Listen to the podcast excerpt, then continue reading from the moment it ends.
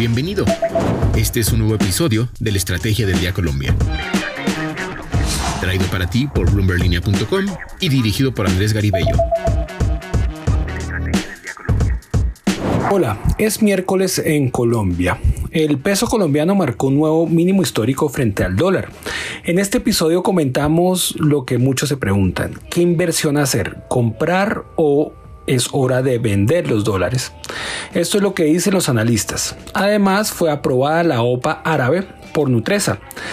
Y el gobierno al final no venderá las electrificadoras para conseguir nuevos recursos. Soy Andrés Garibello y esto es la Estrategia del Día, edición Colombia.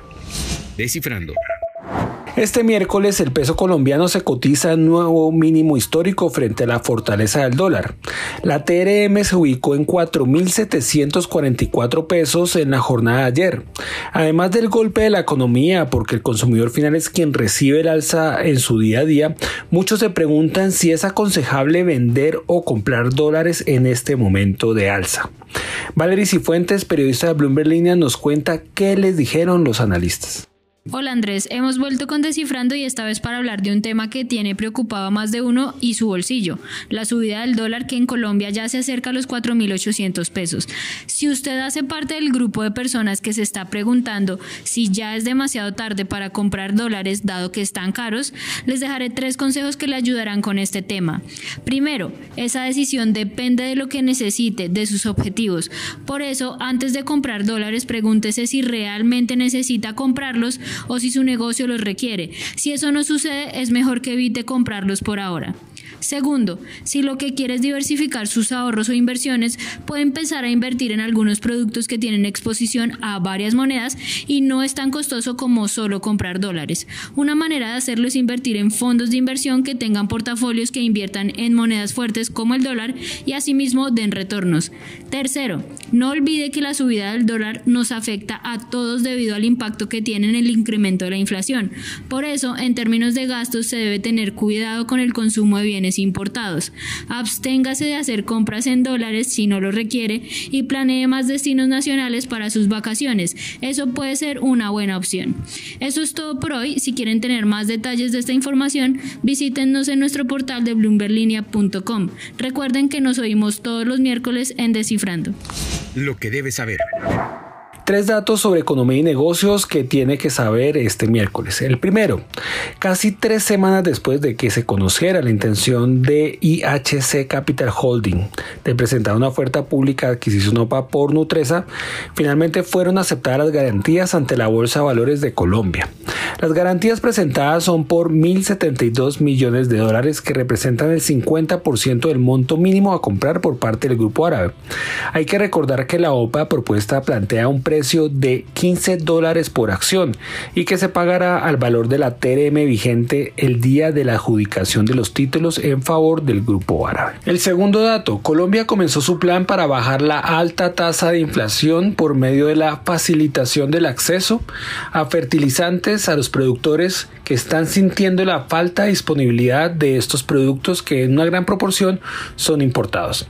Ante este panorama, el país lanzó un fondo de acceso a insumos agropecuarios que beneficiará a 120 mil pequeños productores que compren estos productos en cualquiera de los 10 mil establecimientos comerciales autorizados. Esta primera etapa está dirigida a pequeños productores de maíz, plátano, arroz, papa, yuca, caña, panelera, cebolla, zanahoria, naranja, tomate, árbol, banano, tomate, moras, mango, limón, piña, ñame, frijol y fresas. El tercer dato, Bloomberg conoció que el gobierno Petro, en cabeza del Ministerio de Hacienda, tomó la decisión de no vender ninguna de las electrificadoras en las que tiene participación. Aunque ya se había expresado la voluntad de no privatización de estas firmas, en, en septiembre esta cartera había puesto sobre la mesa la posibilidad de vender estos activos al Grupo de Energía Bogotá o a empresas públicas de Medellín para mantener su estatus público y en medio de, la necesidad de tener otra fuente de ingresos.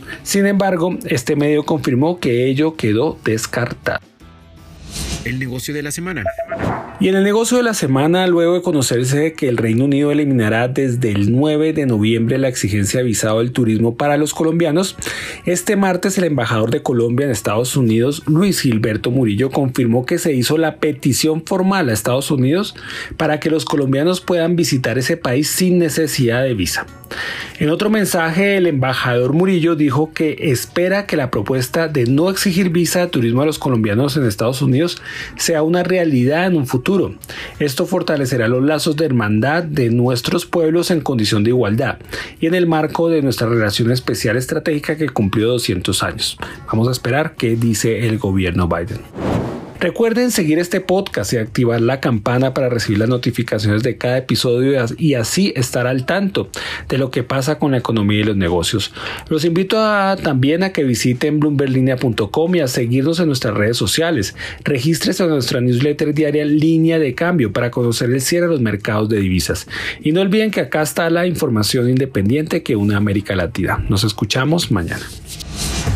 Esta fue la Estrategia del Día Colombia dirigido por Andrés Garibello, producido por Arturo Luna y Daniel Hernández. Que tengas buen día.